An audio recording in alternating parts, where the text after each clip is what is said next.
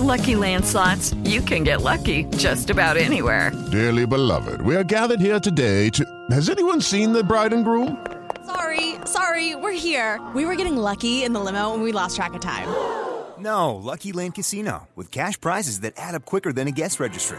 In that case, I pronounce you lucky.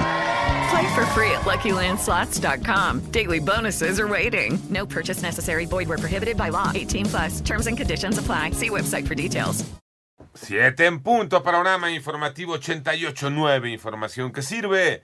Yo soy Alejandro Villalbazo, Twitter y TikTok arroba Villalbazo13. Es jueves 24 de agosto. Iñaki Manero, ¿cómo te va Iñaki? ¿Cómo estás, Alex Villalbazo? Vámonos con el panorama, panorama nacional. Ayer la titular de la Comisión Nacional de Búsqueda de Personas en México, Carla Quintana Osuna, anunció su renuncia y señaló que sus motivos son en virtud de los contextos actuales. No dio más información.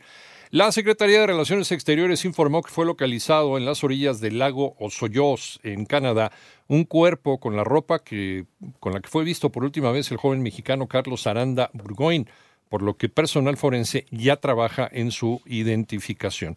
Por otro lado, Diego Armando Elguera fue declarado culpable por un tribunal de enjuiciamiento del feminicidio de Fernanda Olivares, conocida como Poli, a quien atropelló en junio de 2021 en la alcaldía Iztacalco, aquí en Ciudad de México, tras salir de una fiesta. Y falleció Eduardo Rodal, otro maestro de la UNAM en la Facultad de Ingeniería, quien fue encontrado desvanecido en el piso, presuntamente a causa de una broncoaspiración.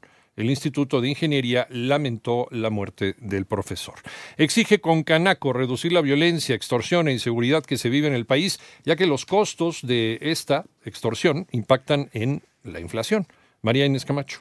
Ante los niveles de violencia que se registran en el país y que han provocado que Estados Unidos emita una alerta a sus ciudadanos para no visitar seis entidades de México por los niveles de secuestro e inseguridad, empresarios exigieron al gobierno federal poner en marcha medidas que reduzcan la violencia. El presidente de la Concanaco, Héctor Tejada, destacó que el costo de la inseguridad la pagamos todos. El costo de la inseguridad lamentablemente causa aumento de precios, causa inflación. Por eso nosotros insistimos en reducir estos índices de inseguridad. Les pedimos a los gobiernos mecanismos que realmente funcionen para temas de seguridad en nuestro país y nosotros. Para 88.9 Noticias, María Inés Camacho Romero.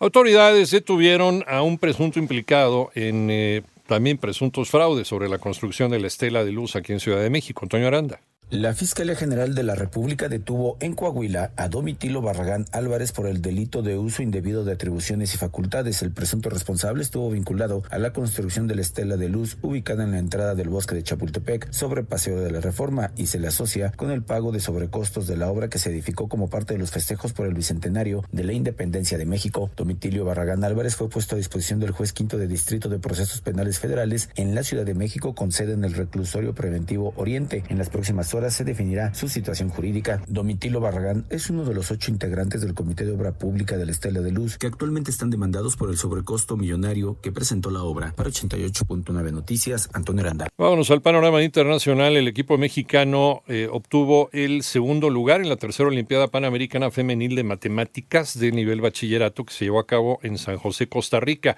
La participante mexicana que llegó al estrado es la estudiante de la Universidad Autónoma de Sinaloa, Ángela Flores Ruiz.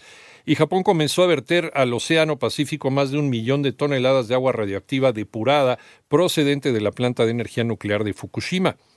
Rudy Giuliani, el exalcalde de Nueva York, quedó en libertad tras pagar una fianza de 150 mil dólares después de que se entregara a las autoridades de Georgia al ser acusado de ayudar a Donald Trump en su intento de alterar el resultado de las elecciones de 2020 en ese estado.